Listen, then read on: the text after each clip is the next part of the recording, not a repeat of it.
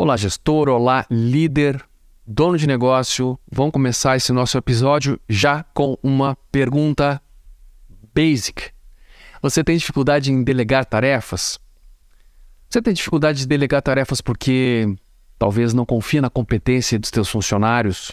Ou porque tem dúvidas sobre o real comprometimento das pessoas com o trabalho? Ou ainda acha que, na real, né, ninguém vai fazer do jeito que você faria? Ou pelo menos gostaria que fosse feito. Bom, se você se identifica com algum destes casos, saiba que esse episódio foi concebido especialmente para você. E a mensagem aqui é bem simples: não faça você mesmo, aprenda a delegar, né? Então, eu, olha, eu confesso que eu sou adepto né, dessa cultura do faça você mesmo. Eu sou aquele tipo de cara que, quando estraga alguma coisa em casa, eu sou o primeiro a pegar minha caixinha de ferramentas e querer dar um jeito. Eu gosto, né? Eu gosto de botar a mão na massa. Tem aquela coisa de curiosidade, né? De, de querer é, mostrar que eu consigo. Aprendi isso muito com o meu pai, que era um cara, era um faz-tudo também, né? Meu pai, eh, meu pai era mecânico de automóvel. E eu cresci vendo ele chegando em casa com a roupa toda suja de graxa, né? Então era aquele cara fazedor, aquele cara que é o, o, o homem que se, que, que, que, se constrói, né? Que faz a si mesmo. Então eu, eu aprendi muito com esse exemplo de, de ir lá e fazer as coisas, né?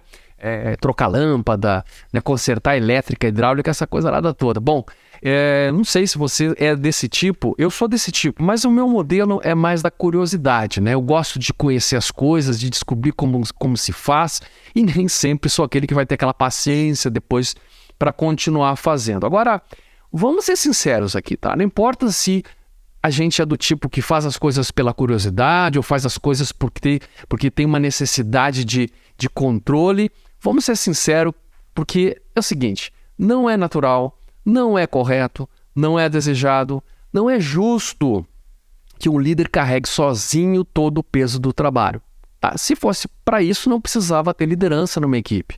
Se a gente é do tipo que quer fazer por si mesmo todas as coisas, então demite a equipe e vai fazer tudo sozinho. Mas é claro que isso não é possível, é por isso que a gente constrói um trabalho em equipe, é por isso que a gente tem que contar com o comprometimento e com a competência das outras pessoas. Quais são as consequências da gente ser é, é, derrubado aí por essa armadilha destes perfis, né? O perfil do fazedor, aquele o, o do it yourself, né? Faça você mesmo. Primeiro é que a gente acaba sem tempo para pensar na estratégia ou melhorar os nossos processos. Né? Isso é natural, né? Se a gente está o tempo todo ocupado com fazer o trabalho, botar a mão na massa, é óbvio que não vai sobrar tempo para pensar no trabalho, para pensar na estratégia, na melhoria dos processos. E a, a consequência também é disso a gente ficar eternamente apagando incêndios, porque é óbvio, se eu não desenvolvo a minha equipe, se eu sou do tipo que na hora que as coisas estão dando errado, eu vou lá e boto a minha mão na massa e resolvo, eu tenho essa necessidade de me afirmar como aquele que sabe fazer, né? É, naturalmente, eu vou estar cercado de pessoas que são imaturas, dependentes e, consequentemente, incompetentes para o trabalho. E é claro que nesse cenário eu vou ficar eternamente apagando incêndios. Bom, o problema está posto. Né? A gente já está aqui dando um cenário claro.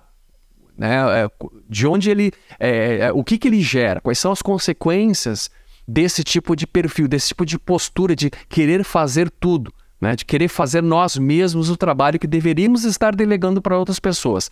Então, entendido o problema e as consequências, a gente tem que entender, antes de mais nada, quais são as causas deste perfil, desta, de, dessa é, atitude. O, a primeira causa é justamente um, um, o que nós chamamos de perfil atitudinal.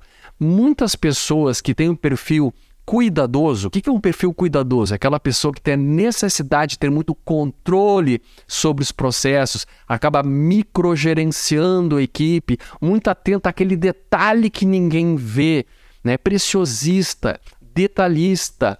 Né? Este perfil hum, é, é, com muito mais dificuldade né? vai ter muito mais dificuldade em delegar tarefas justamente porque tem a necessidade do controle tanto do processo quanto do resultado do processo. É um perfil é, é, que a gente chama de cuidadoso ou chamado de preventivo também. Talvez você tenha esse perfil. Talvez a causa né, de você acabar centralizando e não conseguindo delegar tenha a ver justamente com a sua preferência né, atitudinal, a preferência do seu perfil. Bem, esse assunto de perfil, ele dá, obviamente, mais um episódio inteiro aqui do nosso podcast, mas vamos ficar por aqui, tá? Essa é a primeira causa. Perfil atitudinal mais cuidadoso é uma causa provável para você ter dificuldades em ser um bom delegador de tarefas.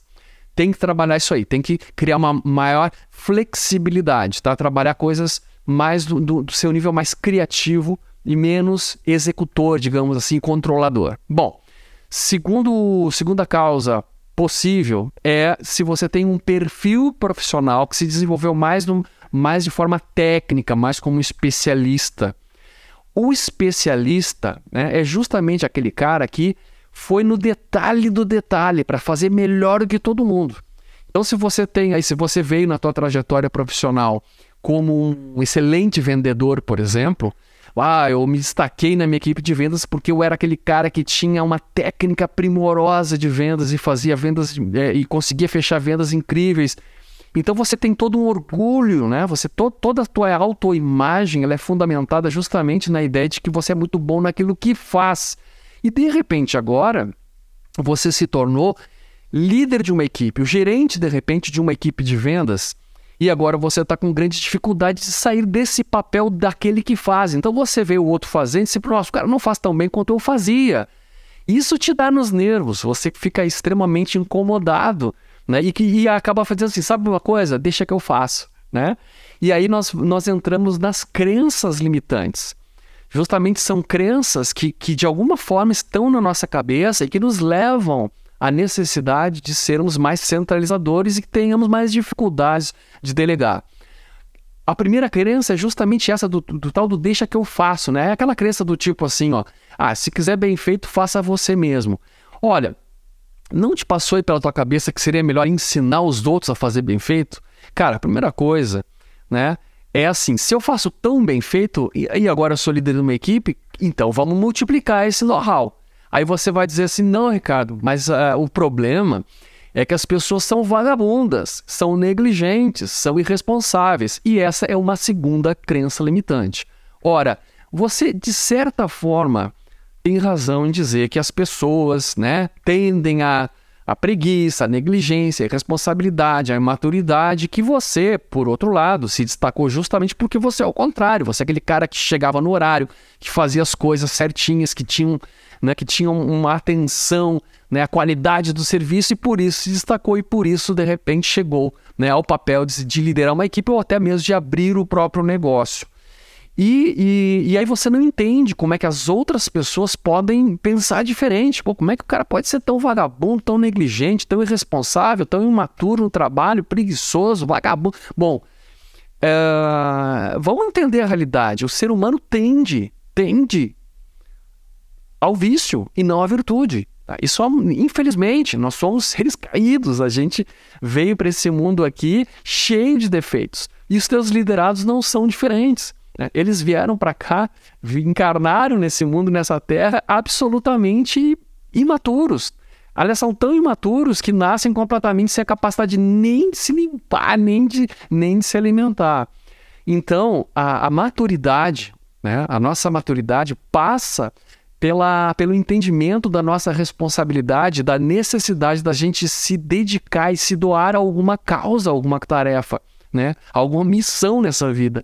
E infelizmente é, as pessoas elas estão cada vez mais muito distantes disso. Hoje a gente vive numa cultura de total hedonismo, né? Quer dizer, a vida é viver a boa vida. Então, cara, cai aí nas tuas mãos pessoas completamente descomprometidas, mimadas e tudo mais. Essa é a realidade.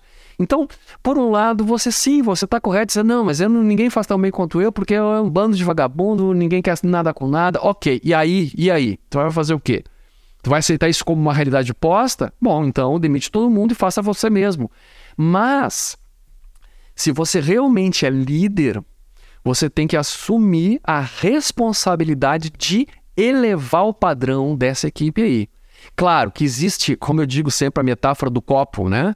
Não é aquela história do copo meio cheio, do copo meio vazio, do otimista, do pessimista. Eu falo assim, o copo, é, o nível do copo, né?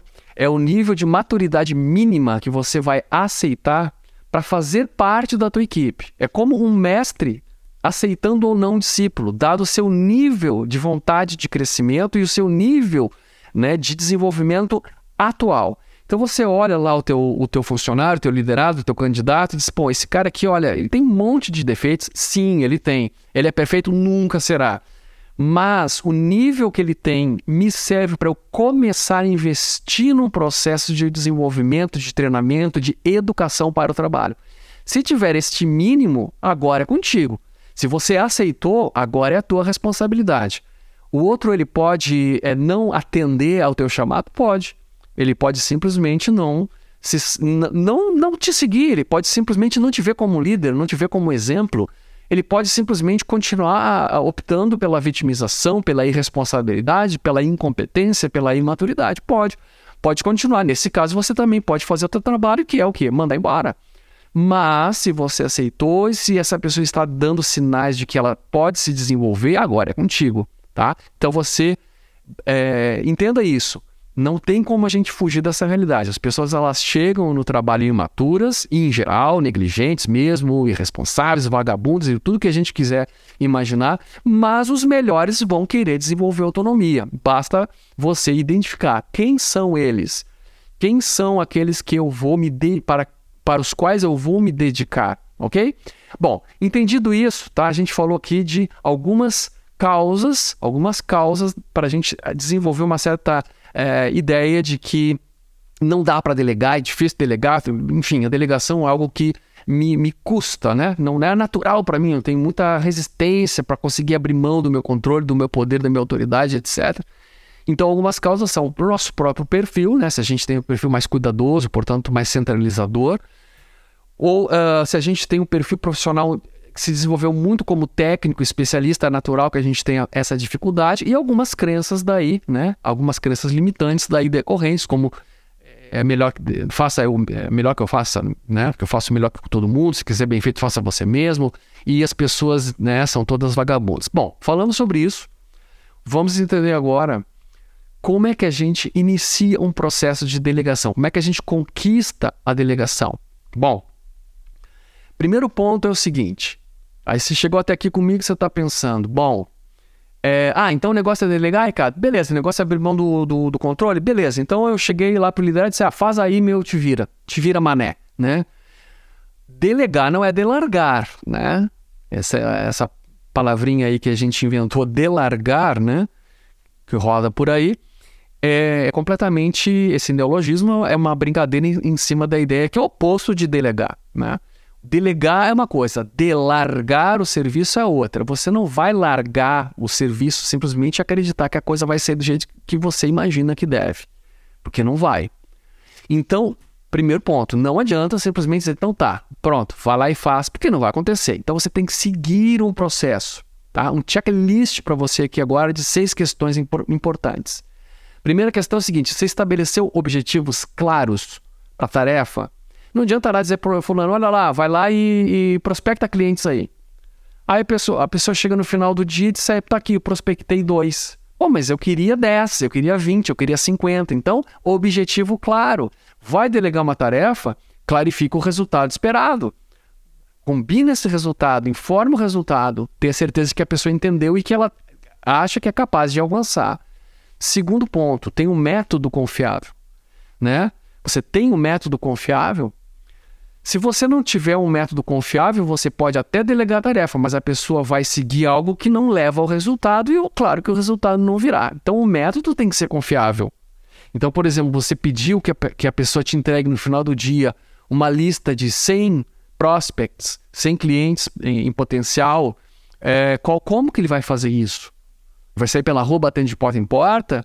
Vai levantar uma lista fria de e-mails lá no comprar uma lista fria de e-mail. Como é que vai ser feito isso? Qual é o método? Esse método é confiável? Ele, ele é capaz de trazer o resultado que você espera desta tarefa? Terceira questão do teu checklist é você colocou as pessoas certas nesta tarefa? Pessoas certas no lugar certo, portanto? Então não adianta nada você querer ter, tirar leite de pedra, né? Você querer que, por exemplo, uma pessoa que faça um trabalho, vamos, vamos continuar no exemplo, né? Fazer um trabalho de prospecção não tem um perfil para fazer isso. É uma pessoa que ela tem uma certa dificuldade em se concentrar, ou ela é, se, se o método, por exemplo, exige que ela faça ligações, ela é tímida, ela não consegue ligar, ou ela não domina tecnologias, ela não sabe como é que se, como é que se abre um CRM, né, como é que se lida com um cadastro. Não... Então não adianta, se a pessoa não tem a competência para a tarefa, né, se ela não tem nenhum perfil para a tarefa, você não vai nem conseguir treinar, porque esta é a próxima questão do checklist. Se você já tem o objetivo claro, você tem um método confiável, a pessoa certa está fazendo essa tarefa, agora ela precisa ser muito bem treinada. E esse é o quarto ponto, então. Você providenciou um treinamento eficaz? Então, treina a pessoa. Delegar é impossível sem que você tenha um treinamento prévio. Né? Se você colocar uma pessoa para fazer uma tarefa para, é, para a qual ela não foi treinada, o que, que você espera como resultado? Quinta questão do nosso checklist. Você acompanhou o desempenho? O que significa acompanhar o desempenho? É verificar se depois que a pessoa foi treinada, ela de fato demonstra que sabe fazer a tarefa está fazendo a tarefa. Né? Ela, ela tem um conhecimento e tem a vontade de fazer, que a gente chama de variável saber querer, né? Então ela sabe fazer, ela, ela quer fazer, o quer é, se, se demonstra pelo estar fazendo. Então você tem que acompanhar o desempenho para comprovar, essa, essa pessoa de fato, ela aprendeu a fazer e ela, ela sabe fazer ela, e ela faz, ela tem a motivação necessária, a atitude para fazer. E aí o sexta, a sexta questão do nosso checklist é se você está dando retorno para essa pessoa. O que é dar retorno? É feedback, né? Então você está dando feedback sobre esse desempenho, por exemplo, a pessoa não está seguindo direitinho o método, ela, ela, ela é, é comunicada, olha, fulano, você está desviando do método que é confiável, então você está improvisando aí. A gente não sabe se, se esse improviso vai chegar no resultado que a gente quer. Por exemplo, estou dando um exemplo, pode ser que a pessoa comece a, a derivar, dispersar Pode ser que a pessoa ela, ela começa a, a ter um uma, uma comportamento inconsistente, né? Então ela faz um dia, daqui a pouco não faz mais, então falta aquela consistência. Então você precisa dar retorno, né? Para quê? Para manter o processo de desenvolvimento de educação até o ponto que a pessoa te demonstre finalmente que ela realmente está competente e comprometida com a tarefa. E essas duas variáveis são aquelas que determinam se você vai ou não vai poder delegar, ao invés de simplesmente delargar. Então, é como pela comprovação da, do, do comprometimento e da competência que você vai dizer assim: beleza, eu tenho certeza que para esta pessoa eu posso delegar esta tarefa. Então, esta pessoa ela é apta para, é, para ter a sua total independência e autonomia nessa tarefa. Eu posso confiar. Mesmo assim, mesmo assim, você não vai abandonar, vai virar as costas e vai sumir. Por quê? Porque pode ser que ou a competência ou muitas vezes até o comprometimento fraqueje. Pode ser que a competência, por algum motivo, né, seja diminuída, porque a pessoa ela esquece alguma coisa ou porque daqui a pouco ela não consegue mais fazer no ritmo que ela fazia, então tem um problema ali na, na questão da competência. Ou ela perde comprometimento. Ah, ninguém está vendo, ninguém está vendo, parece que não importa mais fazer esse negócio, porque tanto faz como tanto fez, então daqui a pouco desmotiva. Porque o líder não dá retorno, o líder não está presente. E na primeira fraquejada que a pessoa dá e que ela começa a deixar de fazer como deveria, fazer, e ela percebe que isso não fez diferença para ninguém, ela pensa, bom, se não fez agora, o meu novo padrão vai ser esse. Você está entendendo? A tendência é nivelar por baixo. Então, por isso que existe liderança numa empresa. Porque a liderança ela vai se comprometer em manter a competência e o comprometimento da equipe em alta. E ainda mais, outro elemento que eu nem falei aqui, que é a tal da convergência. Mas isso aí vai ficar para um outro episódio, tá? Bom, estes seis passos que eu te falei aqui de uma forma muito resumida, vão até relembrar, né? Estabeleça objetivos claros, tenha um método confiável, coloque as pessoas certas no lugar certo, providencie treinamento eficaz, acompanhe o desempenho e dê retorno.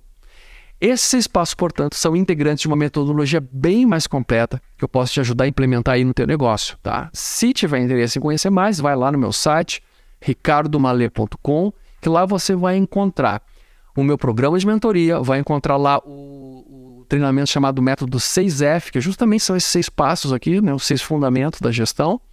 e você vai encontrar também um outro treinamento um pouquinho menor, que é mais direcionado a relacionamento, que é o liderança e engajamento para resultados. Por enquanto é isso. Super abraço, obrigado pela audiência, fica comigo e até o nosso próximo episódio. Tchau, tchau.